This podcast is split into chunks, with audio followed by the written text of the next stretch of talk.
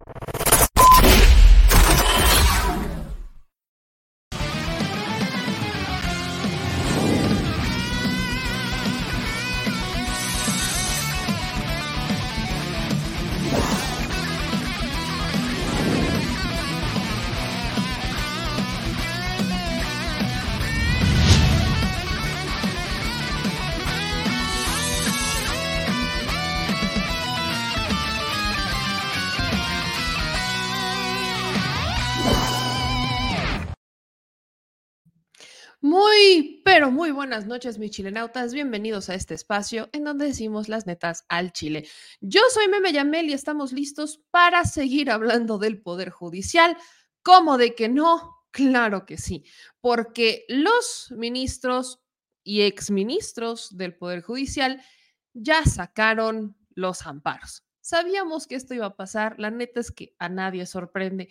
Sacaron los amparos los exministros como José Ramón Cosío y otro grupo de abogados, el ministro eh, Luis María Aguilar, que es un ministro de, de Calderón, también ya salió a defender los fideicomisos y demás. Entonces, la lucha entre el poder político y el poder judicial sigue.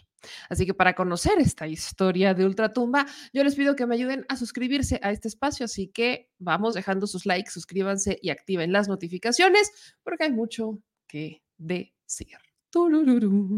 Pero miren, antes de entrar, antes de entrar al tema de los fideicomisos, del Poder Judicial y, todo esto, vamos a empezar con el tema del presupuesto, porque el día de hoy en la Cámara de Diputados eh, están ya en, las discusiones del presupuesto de ingresos, ¿no? Sabemos que eh, ya se va a aprobar el tema de los ingresos y los egresos, son parte de los presupuestos, es parte del paquete económico, es la ley de ingresos, el presupuesto que manda el gobierno federal para eh, que sea aprobado por parte de los diputados y posteriormente, pues, ratificado ya con todo el proceso legislativo.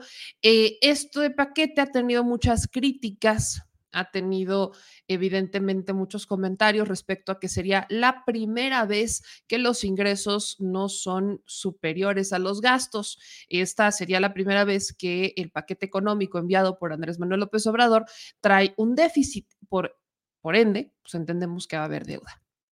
Esta deuda que el gobierno federal solicita, la solicita para los para concluir los proyectos productivos o proyectos este, prioritarios de su administración, Tren Maya, los aeropuertos, etcétera, que he visto mucho debate respecto a si puede o no, porque la ley es clara al momento de pedir un, este, pues al momento de pedir deuda.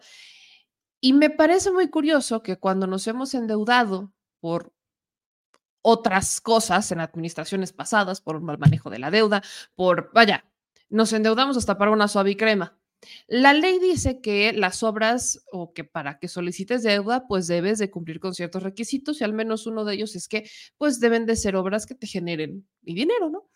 Yo, yo sigo preguntándome, la, la, la esta cosa que hizo Calderón, ¿cuántos ingresos nos deja? Hoy es un museo, ¿no? Hoy es un museo, te metes y hay lucecitas y está muy padre la suave crema, pero pues así que digas, uy, mira qué utilidad tiene, qué productivo es, tampoco. Pero sí veo que critican un tren que va a generar no solamente dinero a través de los boletos de, los usuarios para que vayan y, y, se suban al tren ahora sí, sino que también va a generar un tema de impuestos, va a generar, o sea, va a generar rendimientos. Aeropuertos están muy enojados, pues así que digas que los aeropuertos gratis, gratis, no son, también te va a generar dinero. Entonces, eh, vaya, el Istmo de Tehuantepec, me van a decir que todo lo del Istmo de Tehuantepec es gratis, ¿no? No va a generar un solo peso el Istmo de Tehuantepec. Entonces, son obras que evidentemente tienen un porqué y van a generar un recurso, pero los veo muy, eh, los veo debatir mucho respecto a esto. El asunto es que en las discusiones del presupuesto, lo, lo adelantábamos en la emisión del 17 de octubre, o sea, la de ayer en la noche, cuando hablábamos de la propuesta de presupuesto de Xochitl Galvez, que no es un contrapresupuesto, sino que son las reservas que van a meter en el PAN PRI PRD y las van a hacer pasar como una propuesta de Xochitl, o sea, ya como un mero acto de campaña que debería de ser sancionado por el Instituto Nacional Electoral, que a estas alturas sabe muy bien que Xochitl Gálvez ha incurrido en delitos electorales o ha estado ejerciendo esta actividad de campaña anticipada. Lo han reconocido, incluso reconocen que Xochitl Gálvez seis ocasiones los ha mandado a, volar, los ha mandado por chorizo, por longaliza, allá Toluca, y que sigue cometiendo actos anticipados de campaña. Y aún así, solo le piden que baje spots o que baje videos. El asunto es que con el tema del presupuesto es más complejo porque como es legisladora, es su trabajo. Entonces, ella puede hacer propuestas de contrapresupuesto o en este caso reservas. Así en el discurso diga que, vaya, se un choro mediador electorero y campañero, está en su trabajo y es una de esas lagunas electorales que la dejan pasar. El asunto es que mientras Xochitl Gálvez está pidiendo que 22 diputados de Morena la respalden, Morena, por, de, bote pronto uno diría no tiene de qué preocuparse, pero sí. No es que nos preocupe que vaya a pasar el presupuesto de Xochitl y no el del presidente López Obrador, no. Pero sí hay al menos un grupo de legisladores, los del bloque de Marcelo Ebrard o los del bloque del Camino de México, que han estado promoviendo una serie de cambios en el presupuesto. Lo que yo les comentaba es que para que esto no sea más grande o para que no se esté en riesgo un presupuesto, Nacho Mier y la Secretaría de Hacienda se van a tener que sentar con estos legisladores para llegar a acuerdos, llegar a la mitad del camino en donde se pueden generar estos acuerdos, qué es lo que se puede hacer y entonces a partir de ahí este, convencerlos porque si nos vamos con la propia narrativa de estos legisladores, pues ellos dicen que no están en contra de Morena, sino que solamente quieren hacer su trabajo y sumar a mejorar un presupuesto. Eso es lo que está diciendo. Si también han dicho, porque sí lo han hecho, que hay legisladores de otras fracciones políticas que se han sumado con ellos. No necesariamente porque crean que traen una mejor idea, sino porque es con tal de restarle votos a la coalición Morena PT Verde.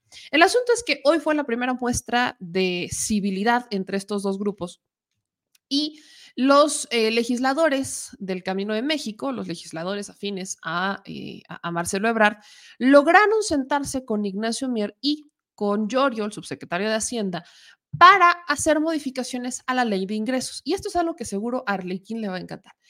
Tiene que ver con el famoso incremento que se estaba haciendo al impuesto del ahorro, ¿ok? Lo que proponen y parece que va en ese camino, se están terminando, o el acuerdo fue que sí, al menos en la mesa de trabajo dijeron que sí, pero falta la redacción final, que no he visto si ya la terminaron de subir, pero tenían que terminar de subirla antes de que se acabaran las reservas de este miércoles. Entonces, lo que van a hacer es que van la propuesta del Camino de México, que habría sido aceptada por la Secretaría de Hacienda y por el coordinador de la bancada de Morena, Ignacio Mier, es que se quede tal y como está. O sea, que no incremente el impuesto para el ahorro, sino que se quede tal y cual está.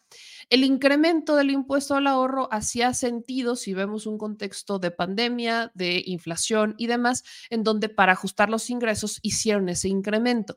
Pero también es cierto y no podemos negar que para aquellas personas que sí se están recuperando y que están ejerciendo un ahorro, porque tampoco son todos, sí les puede impactar.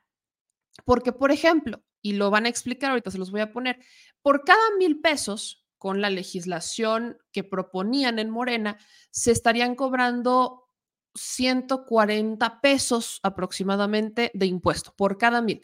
Con la legislación actual, que es la que buscan que se mantenga, se están cobrando pues 1.5 pesos, ¿no? Ese es más o menos el, parámetro de diferencia del impuesto al, eh, al ahorro. Vamos a escuchar lo que dijeron en rueda de prensa estos legisladores respecto a este, pues, primera modificación, que podría ser el primer acto de buena fe, si lo quieren ver así, entre diputados de una misma fracción política, pero que conforman grupos políticos internos distintos y que de no unirse podrían darle votos al presupuesto de Xochitl Gálvez. Vamos a escuchar lo que dijeron en rueda de prensa para explicar todavía mejor qué va a pasar con el tema del eh, famosísimo pues presupuesto de esta rueda de prensa que se aventaron los este, legisladores. Déjenme ver en dónde lo fui a meter, porque yo sé que lo metí en algún lado, el famoso video. aquí, creo que por acá está, aguántenme las carnes. ¿Dónde lo dejé? Ven, de verdad, ya, yo ando aquí en perdida pero peligrosa. Entonces, este, pues ya tenemos este movimiento político que hacen los legisladores. Vamos a ver si lo terminan. Parece que no termine déjenme lo busco. No sé en qué carpeta lo metí. Qué cosa tan más maravillosa. Y es que le tuve que subir el audio porque la neta sí estaba, este, medio, pues, ¿cómo les explico? Medio, medio para allá que más para allá que para acá. Pero ahí va el famoso video, denme un par de minutos. En lo que carga el video, el asunto de todo esto es entender que si hay una, pues si hay una, al menos una voluntad de sentarse, de llegar a estos acuerdos, de eh, llegar a un camino, pues a la mitad del camino, llamémosle, para evitar que se divida el partido. Los legisladores entre los que está, por ejemplo, Emanuel Reyes, han insistido en que no es una guerra en contra de Andrés Manuel López Obrador y que tampoco es una guerra en contra de su presupuesto, sino que única y exclusivamente es para mejorarlo, pero desde la visión política de Marcelo. Obviamente lo que ustedes van a escuchar en el discurso es que pues sí están reconociendo que el gobierno hizo su parte, o en el caso la Secretaría de Hacienda hace su parte, que todavía tiene que esperar la validación del gobierno federal. O sea, porque no es como que la Secretaría de Hacienda diga que sí y el presidente no se enteró. Entonces, claro que tienen que esperar la validación de la Secretaría de Gobernación, en este caso a través eh, de la instrucción que se dé del presidente, para llegar a este punto. La intención es que este impuesto en particular se quede tal y como está, que no se le mueva, y que no sea un incremento. Esto pudiera generar, quizás ahí es donde está el, equilibrio, podría generar aún menos ingresos, podría generar, y evidentemente sería así, menos ingresos a los que ya estaban proyectados, en lo que podría poner pues, un poco de aprietos a la administración federal, pero están en las negociaciones. Al menos celebremos que es un primer paso para evitar un mayor, una mayor ruptura o, o que se separen o se peleen todavía más, porque quienes quieren capitalizar esta división, como lo hemos practicado en más de una ocasión, son los del PRI-PAN-PRD. Todo lo que huela en contra de Andrés Manuel López Obrador, así esté dentro de su mismo partido, a ellos les suma. Ahora sí vamos a escuchar lo que dijeron los legisladores. Proyecto de Camino de México. Estamos aquí para informarles sobre los resultados de la mesa técnica que desde el día de ayer se estableció con funcionarios de la Secretaría de Hacienda. El día de ayer, a las 10 de la mañana, antes de la sesión de la Comisión de Hacienda, en donde iban a comparecer los, donde comparecieron los funcionarios, antes tuvimos una reunión con la presencia de funcionarios de Hacienda, Estuvo el maestro Gabriel Llorio, subsecretario de Hacienda, el maestro Arturo Medina, procurador fiscal, y el maestro Fernando Vaca, titular de la UCEP. Estuvimos presentes los diputados de este bloque y también eh, tuvimos la presencia de Ignacio Mier, coordinador. Cabe aclarar que la petición para instalar esta mesa técnica se lo hicimos llegar a nuestro coordinador Ignacio Mier y a través de él se pudo dar este diálogo. ¿Cuáles fueron los resultados? Presentamos varias propuestas en lo particular y aclaramos que en lo general íbamos a acompañar la propuesta de ley de ingresos. De los planteamientos que hicimos en lo particular, tuvimos avance en el tema que corresponde al artículo 21 de la ley de ingresos. Y esto es importante porque el hecho de que en vez de cobrarle a los ahorradores un impuesto de 1.48%, como viene la propuesta, que se regrese al régimen anterior. Es importante aclarar que con, esta, eh, con este logro lo que se evita es un golpe a la economía de miles de ahorradores. Y presentamos esta propuesta en lo particular porque nos preocupan los ahorradores, porque estamos con las familias que están recuperándose de los estragos económicos de la pandemia. Y nos da mucho gusto que la gran mayoría de los diputados estemos apoyando a quienes están ahorrando para el futuro, que respaldamos a miles de familias que pueden ahorrar un poco de su salario o de lo que generan en algún pequeño negocio. Para todos es conocido que este bloque hemos actuado con mucha responsabilidad, fijamos postura al interior del movimiento y también estamos dando la cara para impulsar aspectos particulares. Desde el primer momento, desde el primer documento que emitimos, se lo hicimos, se lo entregamos a nuestro coordinador Ignacio Mier. Este es el avance que tenemos hasta el día de hoy, que es un logro importante, que es lo que le corresponde al artículo 21 de la Ley de Ingresos. Reiteramos, con esto se evita un golpe a la economía de miles de ahorradores. Seguimos, seguimos con la mesa técnica, seguimos con la mesa técnica todavía en otros aspectos y les vamos a estar eh, informando de los avances que tengamos. Si tienen alguna pregunta, con mucho gusto. Sí, tenemos una pregunta de Fernando Moctezuma de Síntesis Legislativa. Gracias. Buenas tardes, diputados. A ver, ayer, eh, bueno, la madrugada de hoy, eh, apoyaron, me parece que sin, sin distingos, eh, la eliminación de los fideicomisos. ¿No sienten que sería una forma de traición de parte del Poder Ejecutivo el que no se apoyen estas, estas reservas que están presentando, especialmente en beneficio de los ahorradores? Muchas gracias. Gracias. Miren, eh, nosotros desde el primer momento que dialogamos con los medios de comunicación, fijamos nuestra postura. El tema que a nosotros nos ocupa como bloque de diputadas y diputados del Camino de México no era el tema de los fideicomisos, era el tema del paquete económico, de la ley de ingresos y de la ley de egresos eh, o el presupuesto de egresos de la Federación 2024. Es decir, nosotros siempre fijamos nuestra postura, por eso es que el día de ayer acompañamos en la votación a Morena, al PT y al Verde, a nuestra coalición, juntos haremos historia. Y lo que ahora a nosotros nos ocupa, pues es el tema de poder incidir a favor de las y de los mexicanos, fortalecer la ley de ingresos y sostenemos que lo que nosotros estamos haciendo es hacer el mejor presupuesto de la historia del gobierno del presidente Andrés Manuel López Obrador. Y por supuesto, para esto es necesario el acuerdo, el diálogo con Hacienda. Este es un triunfo de este bloque, porque debo decir de manera contundente y de manera clara, Hacienda nos concedió esta reserva de manera inicial. Siguiente pregunta, Jimena Mejía, de Grupo Imagen. ¿Qué tal? Buenas tardes, diputados. Entonces, consultarles, más bien precisar, eh, pues ya se aprobó esta reserva y se va a presentar por Morena o ustedes tuvieron un diálogo con el PAN, que era quien más lo había señalado, también está en conformidad. Esta es una reserva que estamos afinando la redacción, el bloque Morena, PT y Partido Verde, con eh, los funcionarios de la Secretaría de Hacienda.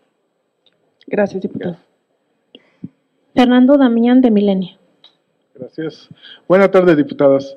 Eh, consultarles si para ustedes es suficiente este gran logro que dicen han conquistado con la Secretaría de Hacienda o eh, mantienen su insistencia en todas las propuestas de modificación que presentaron hace cosa de 10 días.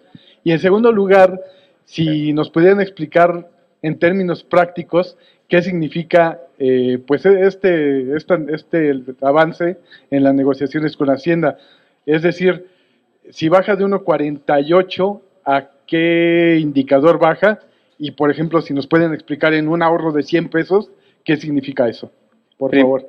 Primero, sin lugar a dudas, es un avance importante porque estamos hablando de un tema social, estemos, estamos hablando de un tema que evita un golpe a la economía de miles de familias. Sin duda alguna es un avance. Ahora bien, sobre los otros puntos en lo particular que hemos presentado, seguimos dialogando y vamos a hacerlo hasta el final, eh, con los funcionarios de la Secretaría de Hacienda para ver cómo avanza cada una de nuestras propuestas. Y en cuanto tengamos algún avance, con mucho gusto se los vamos a informar. Ahora bien, sobre los números. En la propuesta para el 2024 viene cobrarle a los ahorradores un impuesto de 1.48. Lo que estamos planteando es regresar al, régimen anterior de punto 15. Estamos hasta ahí. Hacienda ya concedió que se va a revisar el de 1.48%. Estamos afinando la redacción final para presentarlo y en, en ese momento ya tendríamos los cálculos de manera adecuada. Gracias.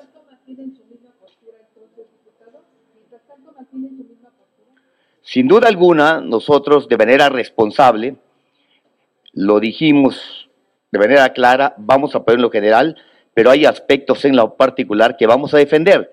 Entonces, las otras cuestiones en lo particular, vamos a seguir insistiendo en la mesa técnica para que puedan avanzar. Si a la mera hora no aceptan este cambio, ¿en qué sentido iría su voto? Quiero eh, expresarles que este es un colectivo que nos reunimos de manera permanente, tenemos reuniones de manera permanente y las decisiones lo vamos a tomar de manera colectiva. Última pregunta, Margarita Nicolás de Cadena Raza.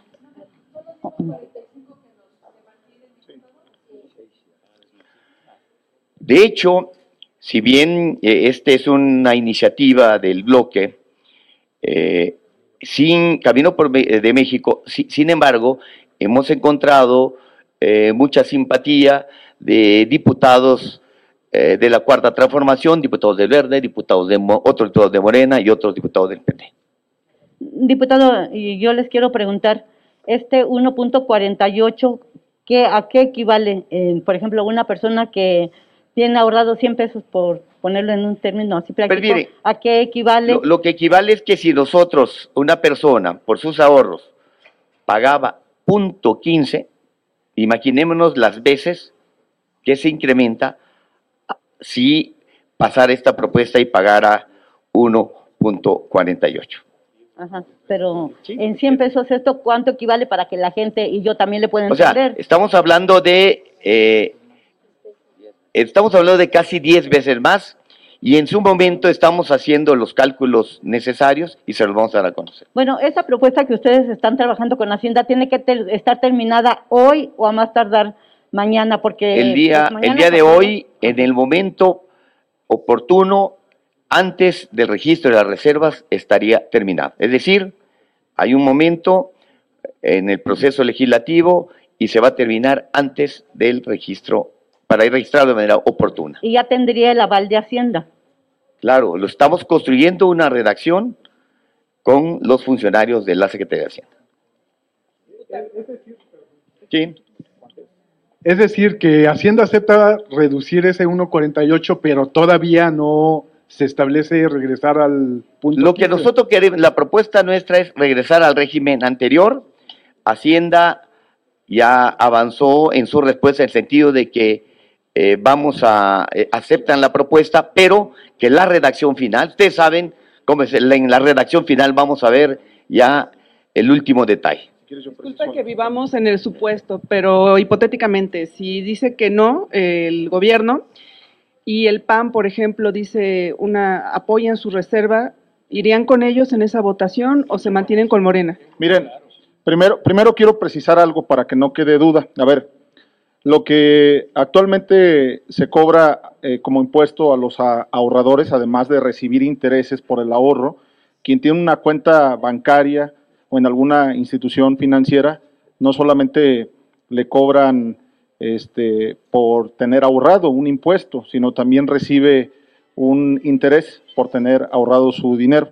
Pues lo que estaba proponiendo la ley de ingresos 2024 es que de cada mil pesos se cobrara 14.80, cuando actualmente pues el cobro de por cada mil pesos era de 1.15, es de punto 15, punto 15, que sería un peso con 50 centavos. Entonces nosotros estamos pidiendo que no haya incremento para que no haya una afectación en la economía de los ahorradores.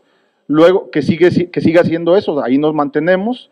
La realidad es que en este momento pues están haciendo el ajuste para que a la hora de que presentemos la reserva, pues también contemos con el apoyo de este grupo mayoritario que es de Morena, de PT y de Verde, porque además debo decir que hemos platicado y hemos dialogado con la gran mayoría de los legisladores que integran esta coalición y están a favor de esta propuesta. O sea, es decir, no solamente es del tema del bloque, aunque debemos de aclararlo, este es un triunfo del bloque porque es una reserva que se le concede al bloque El Camino de México. Entonces, pues esto, claro que lo celebramos porque iniciamos con varios puntos, ya logramos uno y ahí nos vamos a mantener para poder seguir avanzando en la posibilidad de, caminar otros, otros aspectos. Ahora bien, eh, lo que decían, pues nosotros eh, vamos a registrar estas reservas, estas reservas que contendrán cada una de ellas al menos 46 eh, firmas de legisladores y legisladoras que nos acompañarían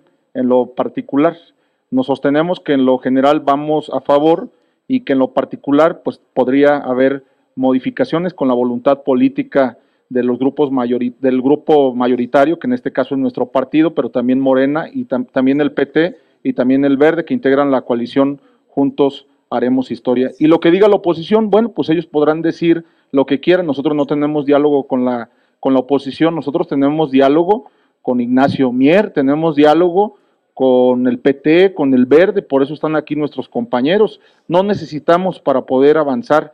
Y si deciden apoyar, qué bueno, porque estarán apoyando una posición que hoy está pidiendo las y los mexicanos y bueno, pues la patria se lo reconocerá, pero creo que en este momento a lo que nosotros estamos enfocados es en caminar estas propuestas pues con la mayoría. Si en estas propuestas se suman las y los 500 diputados, qué bueno, bienvenido, porque eso es lo que buscamos, buscamos una gran mayoría para poder avanzar en los temas que le interesan a las y a los mexicanos. Diputado Emanuel, la Secretaría de Hacienda ya les dijo qué impacto tendría en las finanzas este, esta reducción de lo que ellos habían programado hacia abajo, que, cómo impactaría en los ingresos, porque finalmente son son este intereses que se van a que se iban a cobrar. Yo, creo que miren, eh, en el momento en que tengamos la redacción final, pues no tengan la menor, menor duda que lo vamos a publicar. Lo que sí era cierto es que teníamos que salir a decirlo porque había incertidumbre.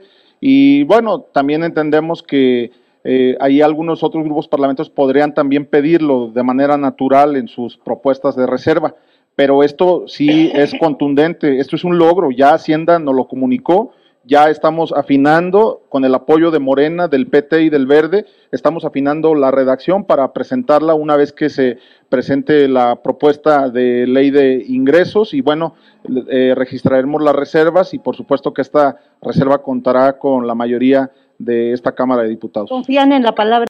Pues ahí está, un poco de lo que dijeron los diputados, bastante, básicamente todo, son los bloques, es el bloque de Marcelo Ebrard. No está mal lo que están pidiendo, solamente creo que políticamente sí tiene un trasfondo que no estarían haciendo de haber sido Marcelo Ebrard el candidato. Eso no me lo van a sacar de la cabeza, porque en tres años, que al menos está esta legislatura, en dos años y cacho que llevan como legisladores, al menos no los vi cuestionar el presupuesto, dos presupuestos, o sea, dos presupuestos los vi cuestionar. Entonces, este tercero tiene una motivación diferente y lo que siempre les digo, la motivación detrás de las grandes causas cambia por completo el sentido de la causa.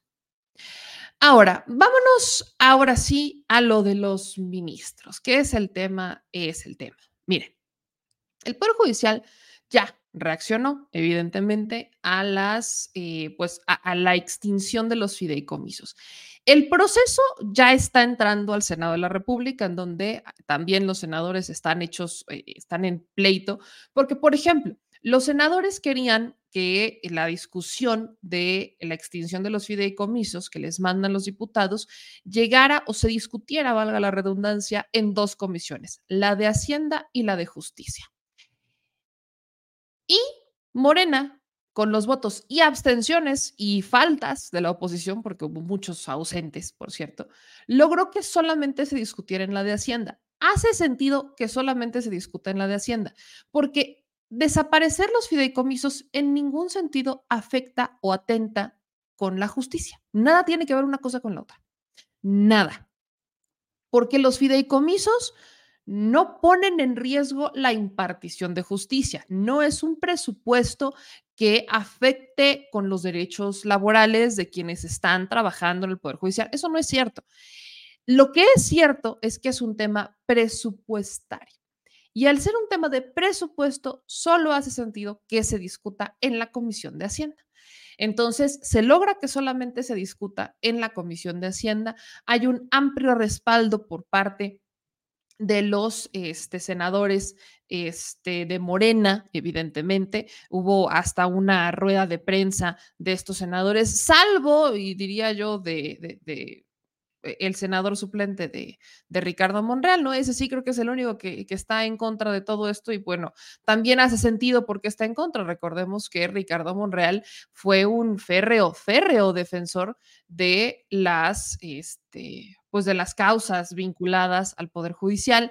Él era un gran conciliador respecto al asunto de, este, de lo que querían los demás y no necesariamente lo que necesita el pueblo de México. Entonces, no, no me causa extrañeza saber que Alejandro Rojas Díaz Durán comparta o difunda mensajes en los que está en contra o que al menos él y su club de Toby de otros dos estarán votando en contra o que estarán presentando reservas o resistencias respecto a esto.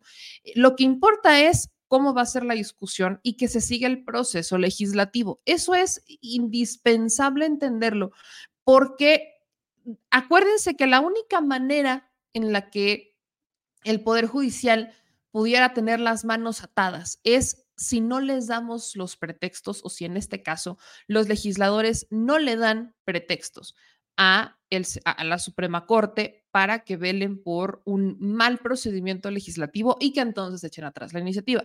Pero ya ahorita entraremos en las posturas del Senado, solo lo daba como una breve introducción, porque quienes sí ya empezaron a postularse, pese a que no deberían, porque son los afectados, son jueces y parte, y bueno, mil cosas que pudiéramos eh, resaltar de esto, son ministros y exministros. Ya empezaron a brincar. Empezamos con el ministro, todavía es ministro, Luis María Aguilar. Luis María Aguilar, en un evento en el día de hoy, sale a mencionar y sale a hablar respecto a la legalidad, ¿no? Sale a hablar sobre la constitución, y sale a hablar sobre los fideicomisos. Luis María Aguilar es un ministro, diría yo, polémico, que se ha querido lavar las manos de mucho nepotismo, pero habla como si tuviera una autoridad moral. Escuchen lo que dice el ministro Luis María Aguilar respecto a la extinción de los fideicomisos. Vean nada más cómo los defiende. Son fundamentales porque tenemos que encontrar las soluciones con respeto y, sobre todo con base en la Constitución. La Constitución es realmente nuestra guía, no los intereses particulares o momentáneos de la política o de ciertos grupos sociales. Lo que nos interesa es cumplir y hacer cumplir la Constitución. Así es nuestra protesta cuando aceptamos el cargo. Y precisamente la Constitución es la verdadera voz del pueblo de México. Esa es a la que debemos obedecer, a las condiciones que se establecieron, por ejemplo, en, en los eh, fideicomisos para las pensiones complementarias de jueces y magistrados.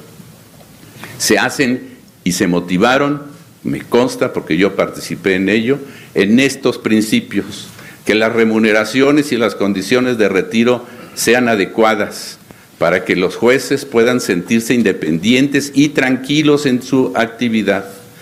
No es un privilegio, no es una cuestión de tener cosas adicionales, es un principio que se está cumpliendo. Las condiciones que se establecieron, por ejemplo, en en los eh, fideicomisos para las pensiones complementarias de jueces y magistrados. Se hacen y se motivaron, me consta porque yo participé en ello, en estos principios, que las remuneraciones y las condiciones de retiro sean adecuadas para que los jueces puedan sentirse independientes y tranquilos en su actividad. No es un privilegio, no es una cuestión de tener cosas adicionales, es un principio que se está cumpliendo con ello. O sea, dice el ministro, esto, miren, escucharlo es revelador. Lo hemos estado debatiendo, pero escucharlo de un ministro como Luis María Aguilar es revelador. Dice Luis María Aguilar que las condiciones de estos fideicomisos es para que los impartidores de justicia, para que los empleados del Poder Judicial se sientan cómodos de hacer su trabajo. Mis vidas. No, no, no, no, no, pero es que ¿La justicia será incomodidad o no será? Con ternuritas, me siento Por muy. favor, hazme sentir Te tengo que cómodo. hacer sentir cómodo para que trabajes a gusto. Sí, sí, sí, sí, pollo, claro. No, no estamos hablando de justicia, no estamos hablando de comodidad. A ver. ¿cómo. Comodidad, a sus anchas, ¿ok? Entonces, pues sí, un fideicomiso, ¿no? Hablaba de, pues, ¿qué quieren, no? De, pensiones complementarias por si la que les pagamos más la del ISSSTE no es suficiente, ellos estén cómodos. Cómodos. Por si no llega alguna. El, el tema de la pensión complementaria para gastos médicos mayores. Por si el ISSSTE no funciona, que puede, sí, perfectamente puede, ¿no? Pero encima se les paga un seguro de gastos médicos mayores. Entonces, por si no funciona el seguro privado, además tienes un tercero, tienes un fondo aparte por si no pega, ¿ok? Porque ante todo hay que sentirse cómodos. Oye, ellos sí tienen plan B y C. O sea, sí se dan cuenta, exacto, bien dice el productor, en- ellos sí tienen plan A, B y C. El plan A es el ISSSTE, que no usan nunca. El plan B es el seguro de gastos médicos privado y el plan C es un fideicomiso por si no pega. Pero que nada ponga en tela de juicio la comodidad de los impartidores de justicia. Y no hablamos de todos, aparte. Estamos hablando solamente de 500 algunos ya retirados. ¿Se dan cuenta cómo caen en un doble discurso? ¿Cómo es posible que se ponga en riesgo la justicia cuando gran parte de estos recursos, de las condiciones de estos fideicomisos, están destinadas para los que ya están jubilados o en retiro? Se supone que ellos ya no deciden, ya no tienen casos, ellos ya están en la comodidad de su casa. Pero eso no se lo cuestiones al Poder Judicial. ¿Cómo te atreves? Además, el ministro, el ministro Luis María Aguilar, insisto, es un ministro bastante polémico, porque, miren, Luis María Aguilar es un ministro que voy a poner una nota que normalmente no pondría, pero nada más para que le calen. Estamos hablando de un personaje que cuando tuvo oportunidad, pues metió a sus hijas ahí a cobrar ahí en la nómina, ¿no? Esta es una nota de Forbes del 2018. Ya les había platicado del caso de Luis María Aguilar, pero por si usted no se acuerda que se le pasó, siempre es buen momento para recordar. En 2018, varios medios de comunicación retrataron como dos ministros de la Suprema Corte habían metido a sus hijas. Las hijas de los dos ministros, una era del que entonces era presidente de la Suprema Corte, Luis María Aguilar, al que usted acaba de escuchar, y la otra era o es hija del ministro Jorge Mario Pardo Rebolledo. Una de ellas cobraba un sueldo superior a los 100 mil pesos mensuales, muy cerca del tope de gastos de un Andrés Manuel López Obrador. De acuerdo con Julio Ríos Figueroa, investigador del Centro de Investigación y Docencia Económica, ninguno de los dos ministros contrató a sus familiares de manera directa para evitar una violación a la ley, sino que recurrieron a un esquema de contratación cruzada que ha identificado como relaciones endogámicas en el reporte el déficit meritocrático, nepotismo y redes familiares en el Poder Judicial de la Federación. El reporte advierte que el 51% de los jueces y magistrados federales han logrado que uno de sus familiares trabaje en el mismo circuito judicial, es decir, en la misma área de adscripción o unidad administrativa. Este es un reporte del 2018. No es que me lo esté sacando de la manga, no es que fíjate que no lo encontré. Esto es del 2018. Estamos hablando como que desde el 2018 sabemos, desde antes en realidad, pero al menos desde el 2018 sabemos que hay jueces y ministros que han metido a sus hijos a trabajar ahí. Al respecto, porque además esta no es la única nota, hay otra que fue de Mexicanos contra la Corrupción y la Impunidad, ¿ok? Quiero que aquí me pongan atención porque hoy es justamente esta organización la que está en contra de que se les quiten los privilegios a los jueces. Pero vean cómo cambian las cosas. Tres horitos después ya no, ya no están en contra de las prácticas este, del Poder Judicial de la, o del Poder Familiar de la Federación, sino que ahora hasta los defienden. En un reportaje de el 2017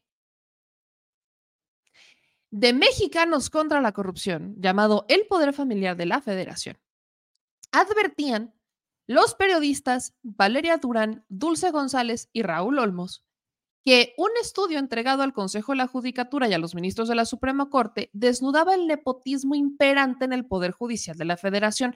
Al menos 500 jueces y magistrados de todo México tienen trabajando en tribunales y juzgados a esposas, papás, hijos, sobrinos, tíos, cuñados, suegros y hasta su perro, ¿ok? Estamos hablando que entre estas redes clientelares se extendían a más de 7 mil servidores públicos de 31 circuitos que también tenían familiares en la nómina. Nada más cálenle, cálenle, porque dentro de estas redes estaban las hijas de Luis María Aguilar, el que hoy sale a decir que es que hay que estar muy cómodos, porque si no estás cómodo, imagínate, la preocupación no va a dejar que trabajes a gusto. Según este reporte del 2017, tal cual, hijos, papás, parejas, sobrinos, tíos, cuñados y hasta suegras de al menos 500 jueces y magistrados ocupan plazas en tribunales y juzgados de adscripción o de otros. Este es un estudio realizado en 31 estados que fue entregado al Consejo de la Judicatura Federal y a la Suprema Corte. En el reporte se enlistan los datos de 112 jueces y magistrados que habrían utilizado sus facultades para conseguir empleo a su esposa, pareja, 180 a sus hijos, 136 a sus hermanos y 27 a sus papás. Oiga, ¿no? El estudio revela que además hay otros 7.148 servidores públicos del Poder Judicial que comparten espacio laboral con sus parientes. Aunque se identifica cada juzgador y empleado por número, en el estudio no mencionan sus nombres. Aquí, por ejemplo, un magistrado de Durango integró a 17 miembros de su familia. 17. Otro, otros dos, uno de San Luis Potosí, de Baja California, tienen a 11 parientes adentro. Vean qué cosa tan más bonita. Aquí te mencionan un nombre que es el de el consejero Felipe Borrego Estrada, que en visitas realizadas del 28 de enero de 2016 al 31 de enero de 2017 en 31 circuitos del país, según se dice, la información recabada fue corroborada por información del Consejo de la Judicatura Federal. De acuerdo con el diagnóstico, casi la mitad de los jueces y magistrados federales tienen parientes en el Poder Judicial. De 1.031 plazas revisadas en 31 circuitos, 501 tienen familiares, lo que representa el 48.6%. ¿Le sigo? Muy bien. El nepotismo también se manifiesta en el resto del personal, no solo entre los titulares. De 1.214 servidores públicos adscritos al circuito, 438 ya metieron a sus parientes. Muchos de estos a múltiples. Por ejemplo, un secretario del tribunal tiene dos cuñados, un concuño, cinco primos y una sobrina en cargos administrativos, mientras que otro secretario particular ya incorporó a su hermana y a seis primas. En el circuito correspondiente de Aguascalientes, el 81% de los jueces y magistrados tiene parientes trabajando con ellos. De 16 titulares de tribunales y juzgados, 13 cuentan con familiares. El, circuito que sigue, el que corresponde a Jalisco, ocupa el tercer lugar con más juzgadores que tienen parientes en el Poder Judicial, con un 76%. En Colima, Ándale, Estado chico, nepotismo grande. No abusan de los jueces, sino de los empleados. El circuito 32 que corresponde a Colima es el que tiene el menor número de empleados del Poder Judicial, pero a la vez es el que registra mayor porcentaje de posible nepotismo. De 199 empleados, al menos 136 tienen parientes, principalmente esposas, hermanas e hijos, lo que representa el 68.3% del total de las plazas. En Jalisco se le ha considerado el virreinato de los hijos. El tercer circuito ocupa el primer lugar nacional en contratar a hijos de jueces y magistrados. En este hay 32, 33 juzgadores que tienen el mismo Poder Judicial Federal a 54 de sus hijos. Por mencionar algunos ejemplos, uno de los magistrados de circuito tiene trabajando cuatro de sus hijos. Uno de ellos es oficial administrativo y dos más son secretarios de tribunal y de juzgado. Otro magistrado tiene a dos hijos trabajando como oficiales administrativos y a otro como actuario judicial. En la lista del estado de Jalisco aparece el caso de otros tres hijos de un magistrado que trabajan como secretarios de juzgado y de tribunal. Es la práctica de emplear a los hijos de magistrados y jueces se ha replicado en 29 de los 31 circuitos. Nuevo León es el segundo lugar, no me extrañaría los primos y demás, ¿no? En el segundo lugar nacional de casos son, pues han metido 22 jueces y magistrados a 36 de sus retoños trabajando en el Poder Judicial. Y así me puedo seguir, porque no se limita solo a los hijos, también a las esposas y a las ex esposas, porque magistrado divorciado tiene que tomar precauciones, ¿ok? ¿No? Juez divorciado ya se la sabe. Tiene que tomar precauciones y para evitar meterse en broncas con la expareja, pues mejor le pongo un trabajito aquí que gane chido. Así, así tal cual. Así hasta le dio gripe al señor productor. En Puebla, les digo que somos inteligentes. El listado, por ejemplo, en Puebla, se han dado trabajo a 11 parejas de jueces y magistrados. En Guanajuato, 10 casos y en Morelos, 9. No, qué bonito, qué cosa tan maravillosa. Este, hasta los cuñados entran aquí, no pasa nada, hermanos y papás, viva México. Los casos extremos existen. ¿Y cuál fue la respuesta del entonces Consejo de la Judicatura Federal? Que en ese entonces era presidido por el señor que acaba de usted de escuchar decir que es que hay que estar cómodos, Luis María Aguilar. Nada más cálenle a la respuesta. Cálenle. En su comunicado, Dicen que con respecto a la nota publicada, eh, hacen referencia a un estudio sobre contrataciones de personal en el Poder Judicial de la Federación, en la que se menciona que es de autoría de este Consejo de la Judicatura Federal. Es necesario puntualizar que el autor no es el Consejo, sino que el estudio fue elaborado por uno. Nunca dijeron que era del Consejo, dijeron que era un estudio que le entregaron al Consejo de la Judicatura. En ese documento se expresa el propósito de propiciar reflexiones ¿Ven cómo le dan la vuelta? Fue entregado la tarde de ayer para que reflexionaran el Poder Judicial de lo que están haciendo. Este órgano colegiado se apega a los principios de legalidad que marca la Constitución y la normatividad del Poder Judicial y con base en ellos los van a analizar. Subraya que durante la administración judicial del ministro presidente Luis María Aguilar Morales se emitió un acuerdo en materia de nombramientos publicado en el Diario Oficial de la Federación en 2015, eh, fecha anterior a la elaboración del documento, que establecía las siguientes publicaciones o prohibiciones más bien, solo es una. Los titulares de las áreas administrativas se abstendrán de proponer como candidato a ocupar vacantes respectivas o, en su caso, de otorgar nombramiento a personas que fuesen sus cónyuges, parientes consanguíneos o por afinidad hasta el cuarto grado de algún titular del órgano jurisdiccional o área administrativa del Consejo, donde se encuentre adscrita alguna persona que sea su cónyuge, su pariente por consanguinidad, etcétera, o del titular del área administrativa de la que dependa el área que se realiza la propuesta. Y con todo y todo, una hija de Luis María Aguilar, que por cierto no es abogada, es este dentista, trabajaba ahí. O sea, cuando se trata del Poder Judicial, ellos entre las palabras encuentran la manera de zafarse de sus propios problemas.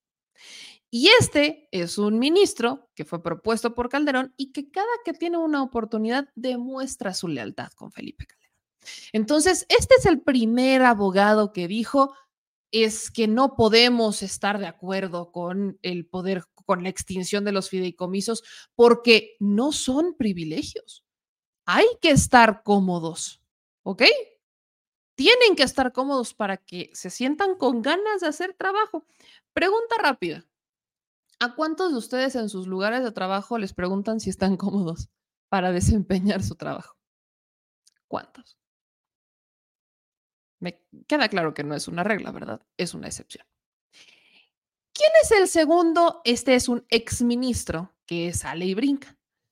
Este ya lo conocemos, ya sabemos quién es, y es José Ramón Cosillo. José Ramón Cosillo, que ha sido este vocero de las marchas de vamos a defender al INE o a la, a la Suprema Corte, bueno, ahí está. Y José Ramón Cosillo publica en su cuenta de redes sociales que preocupado por la situación de violencia, ¿ok? Y ataques en contra de los integrantes del Poder Judicial al ejercer su legítimo derecho de manifestación. Junto con sus colaboradores se promovió un juicio de amparo para apoyar la defensa de sus derechos laborales. ¿ok?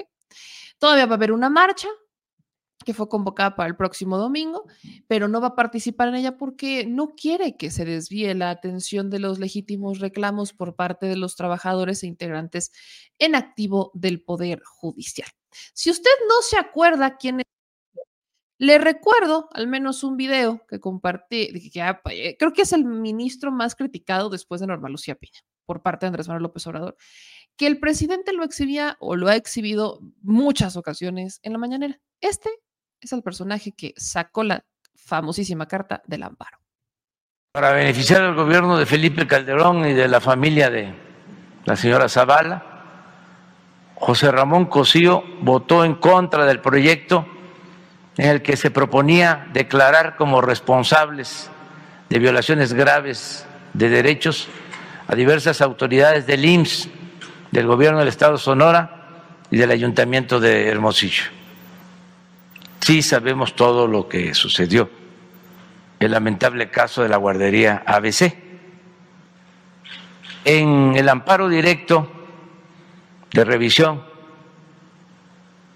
de CACES. Esto tiene que ver con eh, la detención de esta eh, ciudadana francesa que se le tuvo que liberar porque se demostró que fue eh, pues eh, afectada con un montaje de televisión que hicieron en el programa de Loré de Mola cuando estaba García Luna, el secretario de Seguridad Pública. Entonces, en la primera sesión que se discutió el asunto para cubrir a Genaro García Luna y a Felipe Calderón, José Ramón Cosío manifestó que no podía admitir que existiera un efecto generalizado y absoluto de nulidad y propuso un amparo para efectos. Tres, una acción de inconstitucionalidad el caso de la ley Televisa, famosísima ley Ahí está.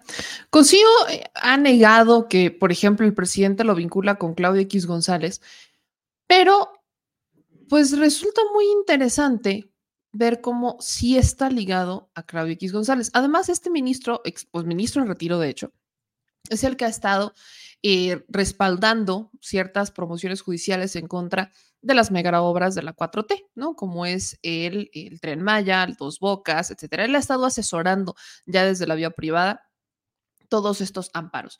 Pero por mucho que Cosío ha negado que él esté vinculado con Claudio X González o que tenga, pues, pues intereses ajenos, en realidad, en el directorio de Mexicanos contra la Corrupción y la Impunidad, Cosío ingresó al Consejo Consultivo de esta organización social civil en 2019 En noviembre del año anterior había entregado eh, su cargo en la Suprema Corte y validó la decisión de la organización encabezada ahora por María Amparo Casar de emprender una cruzada en defensa del Estado de Derecho amenazada por una supuesta pérdida de libertades en una peor distribución de la riqueza, en mayor desigualdad y de la indefensión jurídica. Entonces, pues eh, Cosío sí está ligado a Claudio X González, aunque él diga que no. O sea, él dice que no es cierto, este, que cómo se nos ocurre pensar que él está este, ligado a este, mexicanos contra la corrupción y la impunidad, porque aparte te dicen que no es cierto, que no está ligado a mexicanos contra la corrupción y la impunidad y que es, eso, todo eso es mentira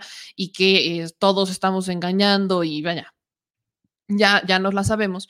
Pero, ¿qué hace entonces Cosío en, pues en, el organigrama o parte del consejo coordinador de este espacio? ¿Qué es lo que hace ahí Cosío? ¿Está o no está? Porque te podrá decir 1500 cosas que no es cierto y que él nunca ha estado ligado a Mexicanos contra la Corrupción y más bien que nunca ha estado ligado a, este, a Claudio X González y lo que tú quieras. Pero desde que se hizo evidente que estaba involucrado o que al menos ingresó al Consejo Consultivo de Mexicanos contra la Corrupción y la Impunidad, esto un año después de entregar la toga en la Suprema, pues queda claro que sí tiene nexos con Claudio X González y que de ahí también hace sentido que Mexicanos contra la Corrupción y la Impunidad pues ya nunca volvió a darle hilo a esta nota o a este reportaje que ya habían emitido en 2017 respecto a los al, al, al supremo poder familiar del Poder Judicial, ¿eh?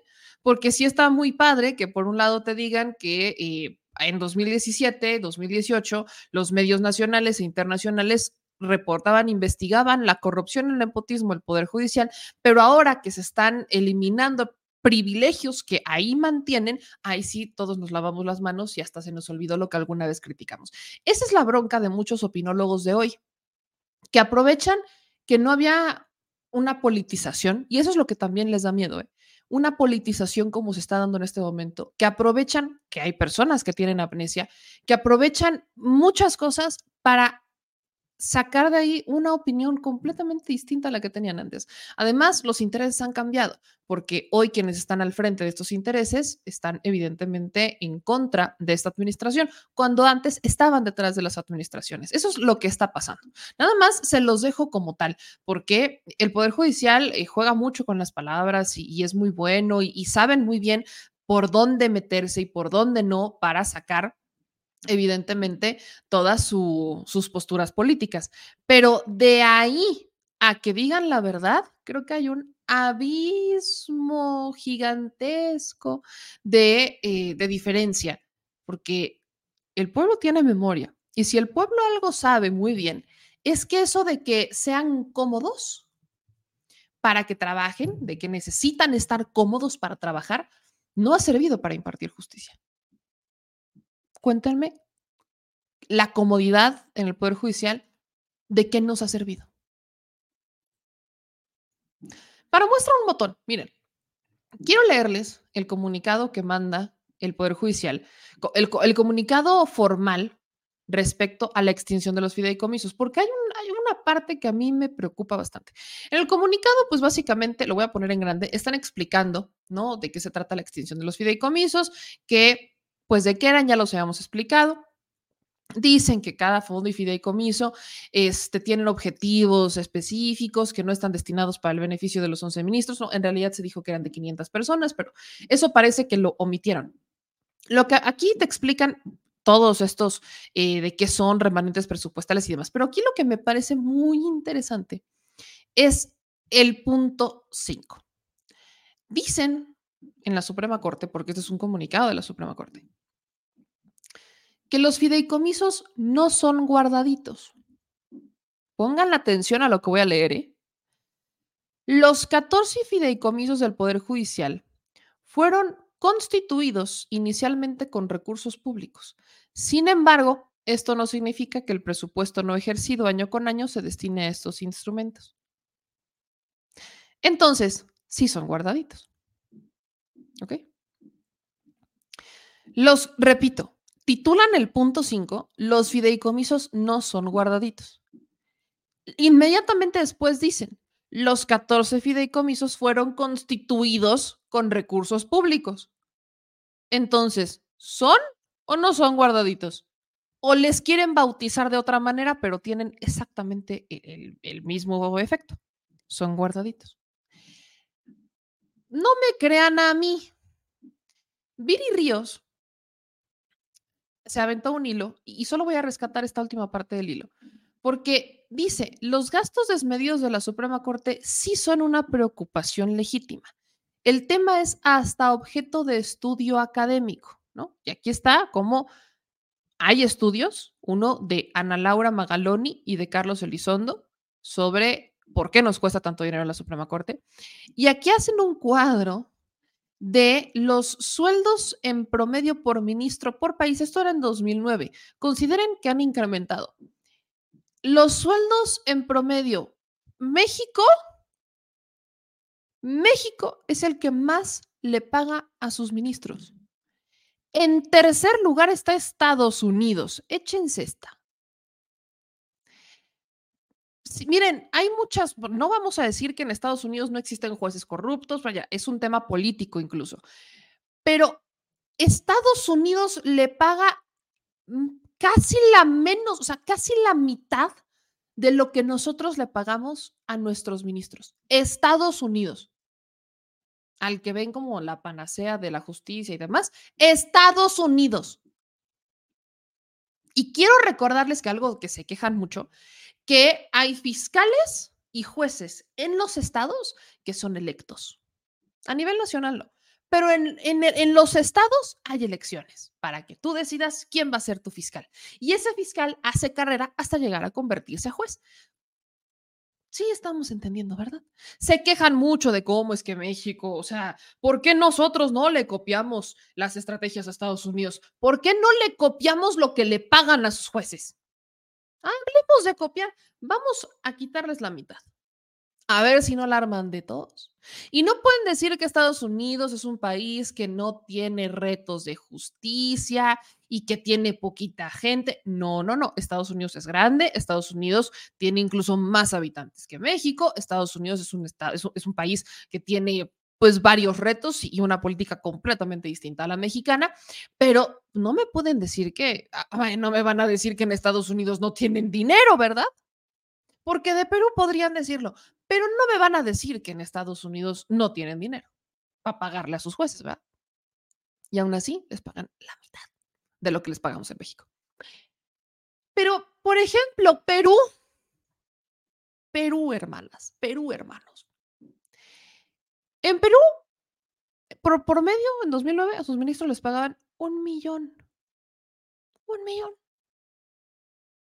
Millón trescientos. Nosotros cuatro millones, porque no viva México. Y con todo y todo, Perú es capaz de enjuiciar expresidentes y presidentes en funciones. Aquí ni los tocan teniendo casos como Odebrecht, teniendo casos donde los pudieron juzgar.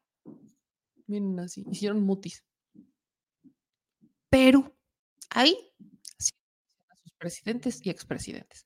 Nada más, cálenle. Nada más. Nada más. Sí, es un tema político, sí, sí, sí lo es.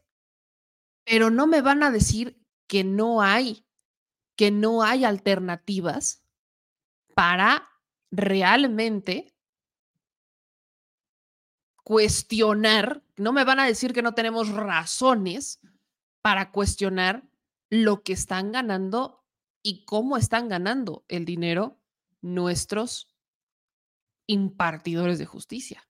Ahora, en este mismo hilo de Viri Ríos, no que es que los fideicomisos van a impartir, van a afectar el acceso a la justicia, no es cierto. En 10 años no han usado ni la mitad de los, de los recursos de los fideicomisos. No los han usado. No los han usado.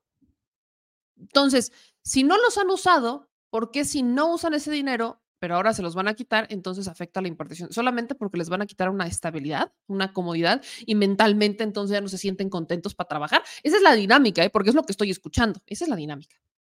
No es verdad que sin fideicomisos acaben prestaciones médicas o pensiones complementarias. El 95% de las pensiones del Consejo de la Judicatura Federal y el 90% de las de la Suprema se pagaron con gasto ordinario, no con fideicomisos. Aquí está. Esto es de la auditoría.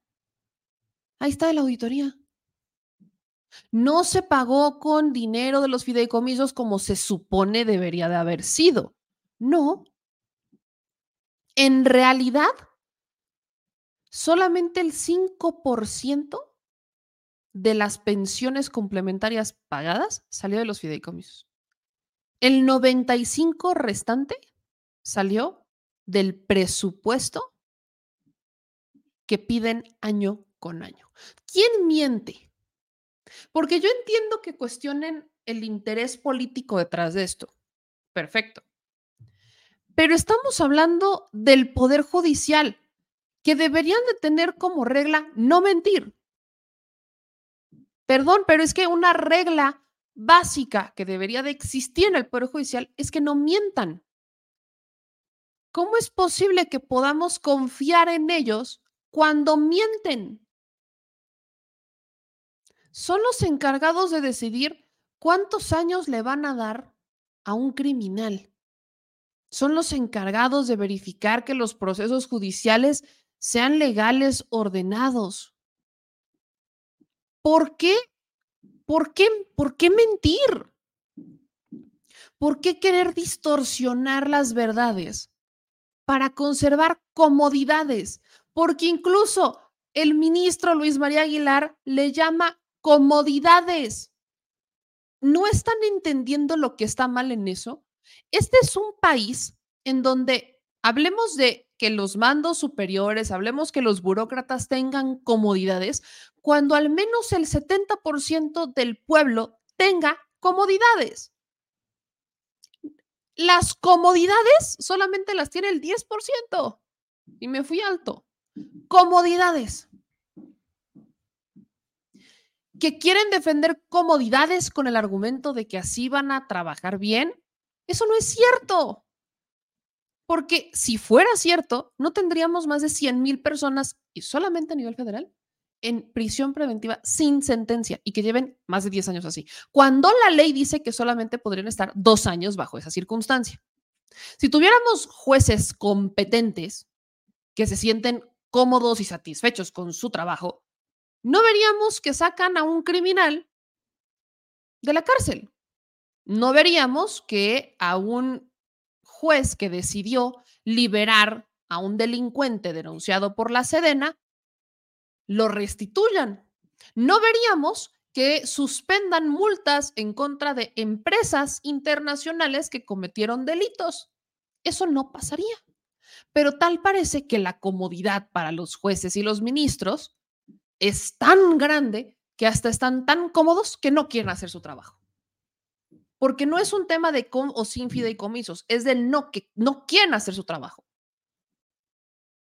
Si con todos estos datos y con todos estos análisis aún quieren defender los fideicomisos, entonces ustedes o son sobrinos, primos, cuñados, hijos de algún juez, magistrado o secretario que ya trabaja en el Poder Judicial, que me haría sentido la cantidad de gente que está en la calle con la cantidad de gente que es familiar de algún trabajador del Poder Judicial, que su salir en las calles y que por ende sean las comodidades que ustedes reciben a través de este presupuesto que llega a su papá o a su abuelito, entendería.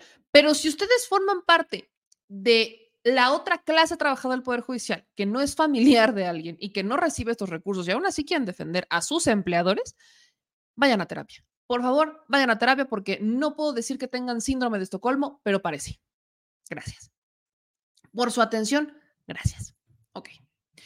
Dicho eso, vámonos a temas electorales y cerramos con eso porque, como de que no, hay mucho que decir respecto a los temas electorales. Fíjense que hay dos en particular, particular, particular, dos en particular que tienen que ver con elecciones. Uno es del Tribunal Electoral del Poder Judicial de la Federación en contra de Andrés Manuel López Obrador pero es una resolución interesante, llamémosle. ¿Qué es lo que dice el Tribunal Electoral, al que por cierto también le quitaron una pensión complementaria. Es el tribunal también sufrió, el Poder Judicial no solamente es la Suprema o el Consejo, también involucra al tribunal. Entonces al tribunal le quitaron un fideicomiso de 16 millones que servía como una pensión complementaria también, como lo han estado manejando. Pero el Tribunal Electoral eh, confirmó que el presidente Andrés Manuel López Obrador violó la veda electoral en las elecciones del Estado de México y de Coahuila.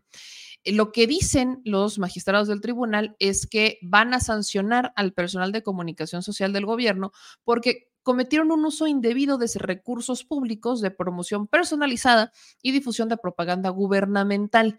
Eh, dicen que esto ocurre la mañana, en la mañanera del viernes 2 de junio, dos días antes de la elección de Coahuila y del Estado de México, en plena veda, en donde el presidente lanzó eh, comentarios en contra del bloque opositor, además de hacer un llamado al voto, situación que evidentemente está prohibida por la ley. Eh, lo que dijo el presidente en ese momento es decirle a la gente que somos libres, que queremos una auténtica democracia para nuestros hijos, para nuestros nietos, que hay condiciones inmejorables por lo que el gobierno no interviene en las elecciones. Eso es lo que dijo el presidente y eso es lo que el tribunal interpretó como que el presidente dijo que salieran a votar. Y que encima votaran por su movimiento. Cuando lo que dijo el presidente es que somos libres, que se quiere una auténtica democracia y que hay condiciones inmejorables por lo que el gobierno no interviene en elecciones. Está chido cómo distorsiona las palabras, ¿verdad? Ok. Insisto, por eso que dijo el presidente, el tribunal consideró que el presidente lanzó ataques al bloque opositor y que además hizo un llamado al voto. ¿Ok? La controversia, ¿quién la inicia? El PRD y Movimiento Ciudadano. ¿No? Son tanto eh, el partido PRD y el diputado Jorge Álvarez Maínez de MC que denunciaron al presidente Andrés Manuel López Obrador y a su equipo de comunicación social por considerar que las expresiones de la mañana del 2 de junio eran violar la ley electoral. Eh, lo que dicen también, o la sala regional determinó que estas expresiones difundieron logros de gobierno durante un periodo de veda y que, eh, pues respecto al presidente, pues sí va a haber una sanción, pero la sanción no es, digamos que, eh, pareja, ahí les va. Lo que va a hacer es que la sala, pues re- sí, reconoce como responsable y funda y motiva debidamente una actualización de infracciones y que la inscripción en el catálogo de sancionados es una, es una herramienta para dar transparencia. Entonces, al presidente como tal no le van a hacer nada. O sea, al presidente no. El presidente, digamos que está, es de chocolate, eh, recibió un regaño. Pero a todo el equipo de comunicación social de presidencia lo van a inscribir en el catálogo de sancionados que este, sancionados por cometer delitos electorales o por violar, en este caso, la veda electoral, por dejar que el presidente hablara. Miren qué chulada. Así las sanciones del Tribunal Electoral que se dan también días después, donde también el Instituto Nacional Electoral eh, emite medidas cautelares en contra del presidente en la que le prohíben abordar temas electorales o lanzar ataques en contra de Xochitl. Así nada más calientita la cosa para que todos estemos pendientes de que hubo sanciones en contra del presidente, pero como es de chocolate, pues no va a pasar, no le van a hacer básicamente nada. Ahora, ¿qué sigue? Y pónganme atención a lo que les voy a decir, porque esto va a afectar de alguna manera eh, las elecciones del 2024. ¿De qué manera los van a afectar o qué es lo que va a pasar? Bueno, el Instituto Nacional Electoral eh, emitió una serie de resoluciones respecto a la equidad y la paridad de género en las elecciones del 2024. Esto ya lo habíamos platicado, habíamos dicho que el INE toma la decisión de que sean eh, cinco mujeres candidatas a gobernador y que sean cuatro hombres. Entonces, dentro de esta decisión que toman en el Instituto Nacional Electoral, hacen una precisión respecto a lo que deberían de privilegiar los, este, los partidos, o en este caso, los eh, consejos este, electorales de cada partido. Aquí además, evidentemente, de decidir que van a ser cinco hombres, digo cinco mujeres, perdón, y cuatro hombres. El Instituto Nacional Electoral también mete por ahí una regla que puede ser sujeta a interpretación, pero que afectaría las elecciones. Hablemos del candidato de la Ciudad de México. ¿Cuál es? Según este pues, lineamiento o este comunicado del Instituto Nacional Electoral, los partidos políticos van a tener que garantizar o van a tener que darle ahí un cierto privilegio al relevo de paridad.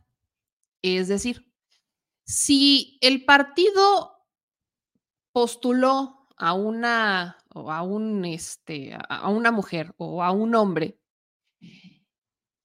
en su pasada elección o en su pasado proceso, en el nuevo tendrán que velar o tendrán que promover que vaya una mujer. ¿Qué pasaría bajo esta regla en la Ciudad de México? Que aquí es donde les digo que está sujeto a interpretación. Si nos vamos con esa regla, en la Ciudad de México gobernó una mujer y la candidata de Morena era mujer, en este caso fue Claudia Sheinbaum. Esto quiere decir que para el 2024 tendrían que darle prioridad al relevo, o sea, que sea un hombre. Así va la cosa. Esto ya empieza a poner en una cierta desventaja, por ejemplo, a una Clara Brugada, llamémosle así. Porque lo que hacen en el Instituto Nacional Electoral es que pues los partidos políticos eh, decidan que o respeten el principio de alternancia. Así es tal cual. Y aquí está el comunicado en donde lo mencionan. Esta es la regla que ponen en el INE que les puedo apostar que va a ser discutida por todo tipo de políticos porque no creo que vayan a estar de acuerdo. Aquí particularmente dice, una vez que la dirección cuente con la totalidad de las solicitudes de registro para las ocho entidades federativas y la jefatura de gobierno de la Ciudad de México, las analizará y en un plazo de 48 horas presentará a consideración del Consejo General el dictamen respectivo. Asimismo, se mandata a los partidos políticos locales que respeten el principio de alternancia de género que hubieran postulado en la última elección en cada gubernatura y jefatura de gobierno en la Ciudad de México. Eh, ¿Qué es lo que quiere decir? Que ya prácticamente el INE está diciendo qué estados van a ser mujeres y qué estados van a ser hombres. Básicamente, que todavía está sujeto a que se decida o a que cumplan con la regla de cinco mujeres y cuatro hombres. Por ejemplo, como Morena en la Ciudad de México en 2018 postula una mujer, ahora tendrá que presentar a un hombre. En Puebla, por ejemplo, como fue un hombre, ahora tendrá que ser mujer. Y así respectivamente. En Veracruz, como fue hombre, tendrá que ser mujer. Entonces, bajo ese escenario, por eso les digo que esto está sujeto a interpretación, porque de los nueve estados, no todos no están distribuidos de manera paritaria. No cinco son gobernados por mujeres y cuatro por hombres. La mayoría son gobernados por hombres. Entonces, para cumplir con el principio de paridad, van a tener que modificar la regla de alternancia, porque no van a poder postular a todas las mujeres y no van a poder postular a todos los hombres. Entonces, este particularmente a quien le afectaría es a la Ciudad de México, pero y no, no, no nos alarmemos todavía, pero está sujeto a que se cumpla con la regla de cinco mujeres y cuatro hombres. Entonces, aguas, porque el Instituto Nacional Electoral, y yo quiero insistir aquí, son reglas que puede emitir el INE, pero que los diputados todavía pueden apelar. Los representantes o la representación de cada partido todavía la puede armar de tos, porque no es chamba del INE legislar. Pueden emitir reglas, bajo los criterios de la Constitución, bajo las leyes existentes, ahí sí pueden hacer lo que quieran. Pero aventarse una norma como esta de respetar el principio de alternancia, pero al mismo tiempo quieres que sean cinco hombres y cuatro mujeres, los números no te dan. Ahí es donde todavía la pueden armar de todos algunos eh, representantes de partidos políticos, porque pues lo que hace sentido es que se vaya con el principio de equidad. Cinco mujeres, cuatro hombres, me hace completamente sentido. Pero que quieras que a fuerza entre un principio de alternancia, eso está sujeto a una interpretación y está sujeto a las reglas. Así que esto agárrense porque todavía el Instituto Nacional Electoral podría eh, buscar que se emitan ciertas reglas y los partidos políticos podrían estar pues bastante en contra, llamémosle, ¿no? En contra respectivamente de estas reglas. Ahora, vámonos con eh, las últimas noticias, vámonos con las breves antes de despedir este espacio, porque hoy pues sí está tranquilo, hoy vamos a, hoy vamos en relajados, ¿no? Hoy vamos en, sí vamos en relajados, ¿no, señor productor? A menos que me metas una noticia, ¿verdad? Pe- señor productor, pero ok, solo actualizamos eso, eh, aunque es este el sindicato otra vez. Nada más aviso parroquial, sabíamos que iba a haber protestas, pero espérense, aviso parroquial para todas y todos. El Sindicato Nacional de los Trabajadores del Poder Judicial dice que están en huelga. ¿Me extraña? No. ¿Qué dice el sindicato? En asamblea emergente decidieron que a partir del jueves 19 y hasta el 24 de octubre van a estar en protesta por la extinción de los fideicomisos. O sea, ¿me van a regalar de cumpleaños huelgas? Se van a paro nacional. Ah. Paro nacional. Del 19, o sea, de mañana al martes. O sea, cuatro días hábiles. Cuatro días hábiles, exactamente, cuatro días hábiles, porque ellos de por sí no trabajan sábados y domingos, ¿verdad? Oh, y no, no, vaya, la huelga la van a posponer en sábado y domingo. Sabemos que va a haber una marcha el domingo. Sí, Entonces, la, la- la huelga sabemos que va a haber una marcha el domingo, o sea, se- es marcha. Pero eh, tengo la duda, porque acuérdate que dentro de las comodidades ellos pueden protestar en días hábiles, pero jamás, jamás en fin de semana, ¿ok? Porque están descansando. Eh, Hay que, no hay que atentar contra la comodidad de los empleados del Poder Judicial, no se vayan a cansar, porque hasta hacer huelga cansa. Na- Yo tengo dudas, ¿cómo van a hacer la huelga? ¿Van a llevar casitas de campaña? Porque la comodidad, o van a hacer huelga desde su casa. ¿Van a hacer huelga en coches? Mm, Sí, si vamos con toda esta lógica de la, de, de la comodidad, ¿no? Que es lo que defienden, dicho por el ministro Luis María Aguilar. Entonces, Tendremos que decirle a criminales, a todos que no cometan injusticias hasta el miércoles. por favor, delincuentes, absténganse de, de cometer delitos, ¿no? Please. Al menos hasta el miércoles. A todos. Sí, sí, sí. A los fiscales, fiscales también ahí les encargo, ¿no? Pues pongan todo. o sea, miren, trabajo no les va a costar, ¿eh? Así que digas que los fiscales están muy preocupados porque se vayan a paro. La neta, no, ¿eh? Así como que digas, ay, los del Ministerio Público, en realidad ahorita están en cara, ay, qué rico, qué sabroso, se van a paro. Porque así que digas, ay, qué ganas le echan. No todos, no generalizo, pero no todos. Entonces, sí, se van a paro, se van a paro nacional para defender los privilegios y comodidades de sus jefes. Esto debería de ser nota internacional. México, empleados del Poder Judicial protestan para defender las comodidades de sus jefes. Qué civilidad. No, no, no, qué ejemplo le estamos dando a los sindicatos del mundo. No lo sigan, porfa. Gracias. No, no, no, qué cosa. Y aviso parroquial. Este lo vamos a estar difundiendo, estén pendientes de nuestras redes sociales, pero este sí es aviso parroquial. Eh, ¿Se acuerdan del viaje que va a hacer Claudia Sheinbaum a Los Ángeles este 21 de octubre? Bueno, ya cambió de sede. Entonces, todos los que estén o pensaran o van a asistir, ya cambió de sede. Ahora va a ser en el Million Dollar Theater en, eh, la calle de Broadway. Así que estén pendientes, por favor. Eh, Claudia Sheinbaum cumple con hacer un evento a puerta cerrada, como lo pedía el Instituto Nacional Electoral. Recuerden que el evento estaba programado para organizar, para celebrarse más bien en la Placita Olvera, eh, con toda la gente con quienes quisieran llegar, y pues ahora lo movieron al Million Dollar Theater para que toda la banda de Los Ángeles esté pendiente y eh, no se vayan a perder. ¿ok?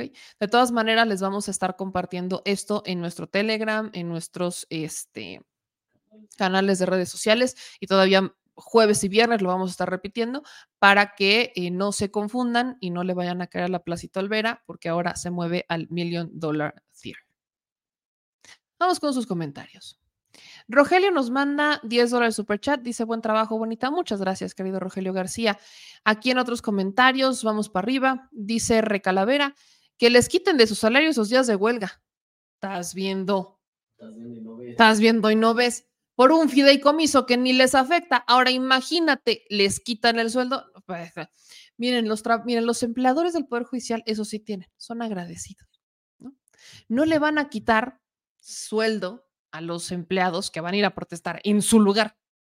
Porque no es como que vayas a ver a Norma Lucía Piña en la calle, ¿eh? O sea, hay estatus. ¿Ok? Hay estatus, hay niveles. No es como que vayas a ver a, Luis María Aguilar ahí en una casita de campaña. ¿Qué pasó? Y ni a su hija. No, ¿qué pasó? No, no, no, no, no.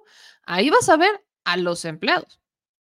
Y en agradecimiento, en retribución, no les van a descontar los días de paro.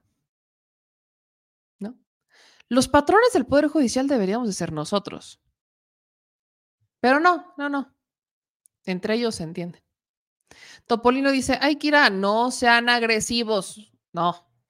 Karina dice, ¿y si están en paro pierden la protección para su seguridad? Pues creo que no. No. No. Dice... No, es, es, la ley federal del trabajo te permite manifestar. Ah, sí, no, ellos se pueden manifestar. No, no, no hay nada que esté. Vaya, eso de las re represalias en contra de quienes se manifiestan son en contra de los empleados sindicalizados que se manifiestan en contra del sindicato. Ahí nada más. Rosa Garay dice, mejor la huelga, así no sueltan criminales. Pero no aplica en fin de semana. ¿Ok? Gracias. Eh, dicen aquí en otros comentarios, Luis, por faltas deberían de correr a todos los del sindicato, por faltas injustificadas. No, qué pasa. Mira, ¿cómo crees? Dice Vic, me, me en contra de la huelga y que sea después de tu... me voy a amparar en contra de si tú quieres hacer huelga. Ahí sí me voy a parar como buena patrona que soy. ¿Ok? ¿Patrona de quién? De mí misma. Dice Toño, una cosa, lo de Perú tampoco sirve de mucho meter presidentes a la cárcel. Es el país de corrupción. Bueno, hay corrupción, sí, pero por eso dije, ya está en Perú. Dicen aquí en otros comentarios, Mr. Fortunata, una empleada del Poder Judicial que es personal operativo, dijo que apoyan para no sufrir represalias de sus patrones. ¿A quién, te, a, a quién dijo eso? ¿Te lo dijo a ti? Una empleada del Poder Judicial de la Federación que es personal operativo dijo que apoyan para no sufrir represalias de sus patrones. No suena raro, ¿eh? Vaya, no estoy, vaya, no me suena para nada descabellado, ¿eh? Ah. A ver, que nos contacten en privado. Contáctanos en privado para contarnos completa la historia, ¿no? Mándanos correo o mándanos mensaje a eh, el teléfono del superproductor que está apareciendo en pantalla, que es el 52 55 45 15 40 63, la hotline del producer.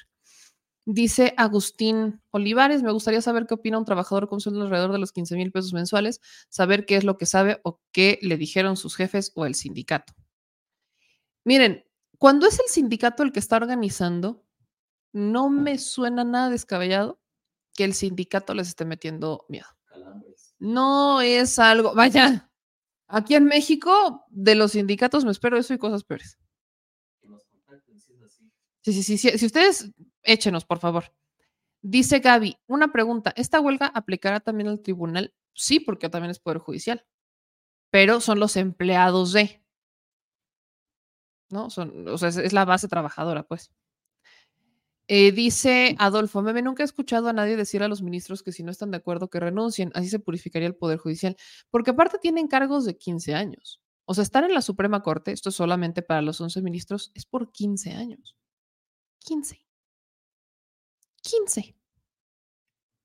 O sea, creo que es el, es, el, es el periodo más largo. Y además, para otros, o sea, ya para la Suprema no, pero para otros magistrados y jueces pueden hasta renovarles el encargo. Eva dice, cuando los maestros se manifestaron por una causa justa, les dijeron hasta de que se iban a morir.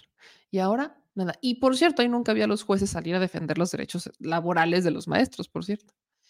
Este, dicen aquí en otros comentarios, Roberto, el pueblo pide que los quitemos, pero a la de ya. Sí, pero pues desde el Poder Judicial no es como de, váyate ya, quítate, vámonos.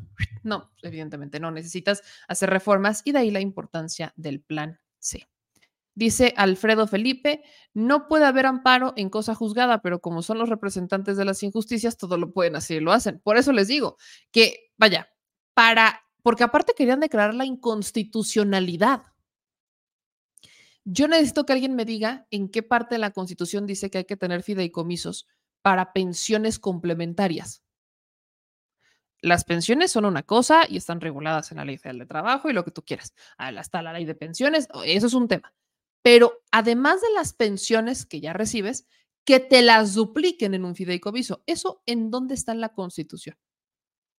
Porque cuando incluso la Suprema Corte sale a defender, nunca cita la Constitución o la cita como de que dice que son sus derechos, pero para citar la creación, la legalidad de la creación de los fideicomisos, te saca puros acuerdos. O sea, entre ellos se sentaron y dijeron, a ver, tú para que hagas mejor tu trabajo, ¿qué necesitas? Chelas, fideicomisos o vacaciones. ¿Y qué dijeron los ministros? Todas las anteriores. Y así se fueron uno tras otro, uno tras otro, uno tras otro. No, pues que fíjate que, oye, gasto mucho en tintorería, ¿no? Que por qué no lo metemos ahí en un gastito. Pues mete la tintorería, hermano. ¿Por qué? Porque hay que sentirte cómodo para hacer tu trabajo. Y así nos podemos ir con gastos, ¿eh? Todos los que quieran de fideicomisos y no fideicomisos, porque ante todo hay que mantener la comodidad de los empleados del Poder Judicial. Pero los de arriba nada más, por cierto, porque los de abajo, eso sí, trabajen 20 horas, no importa.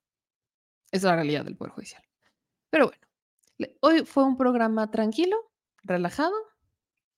Dice Opinión Compasión, Meme Yamel, un payaso. ¿Eres un payaso? ¿Triste? Ponga su circo. Pon tu circo, papá.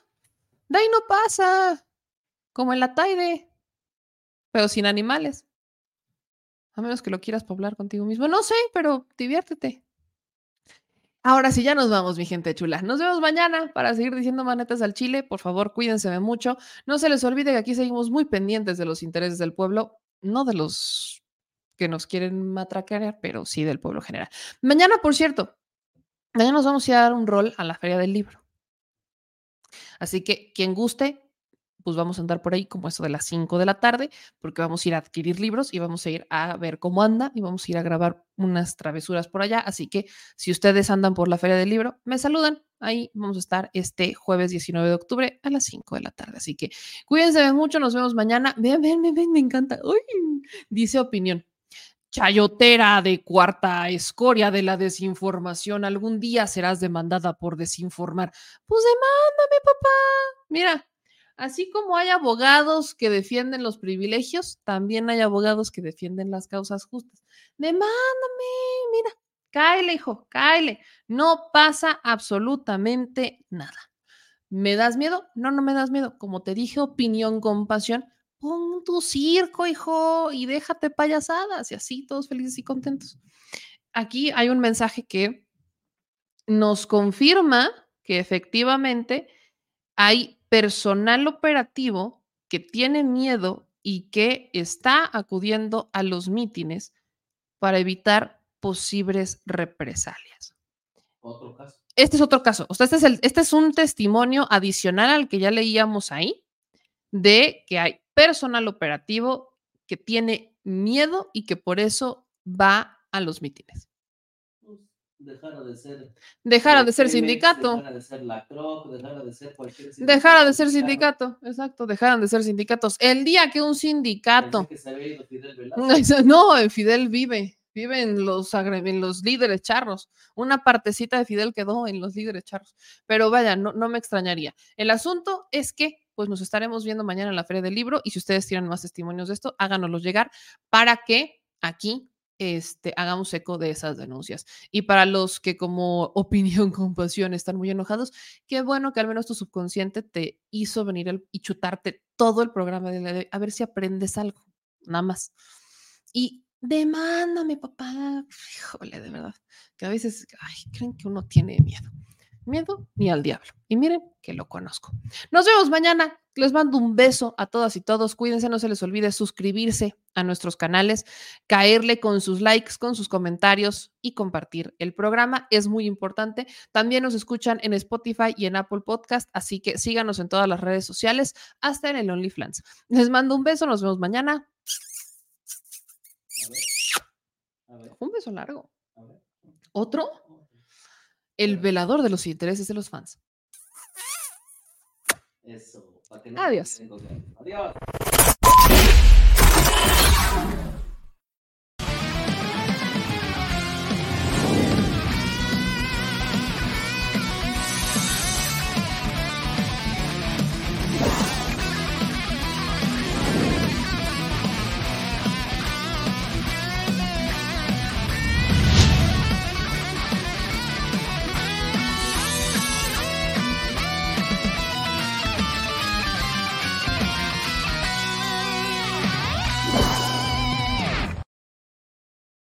Al Chile, la indiferencia es el peor enemigo de todos y más de los animales.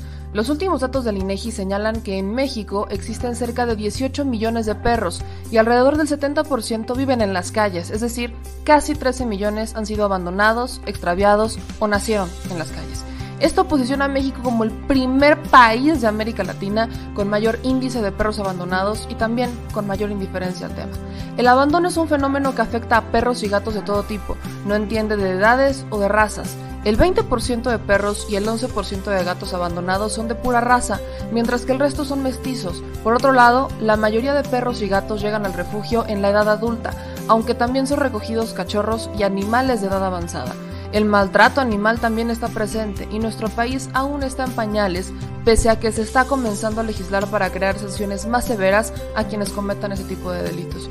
Por eso es importante la participación ciudadana y pedimos tu ayuda.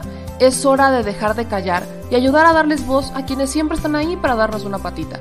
Educar, esterilizar, identificar, reflexionar y adoptar es básico para revertir la tendencia.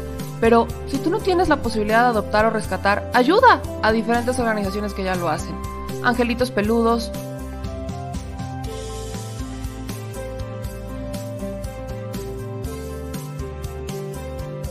Amor sin raza.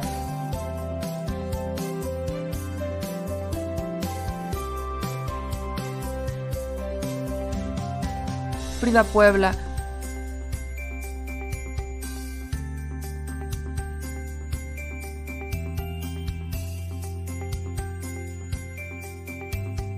Rivera Rescue.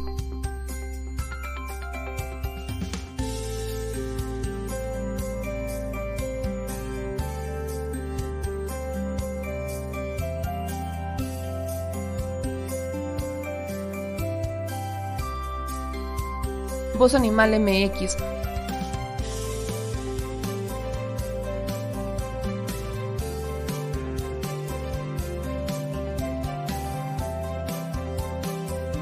El albergue San Cristóbal.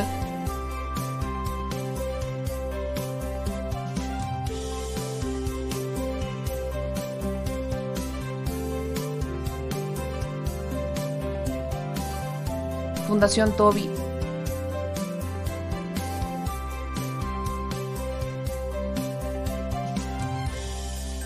o Patitas Invisibles son algunas de las organizaciones a las que constantemente donamos y apoyamos, pero no es suficiente. Ayúdanos a que sean más voces las que salven vidas. Sus patitas, de verdad, pueden salvar tu vida. Difunde y dona.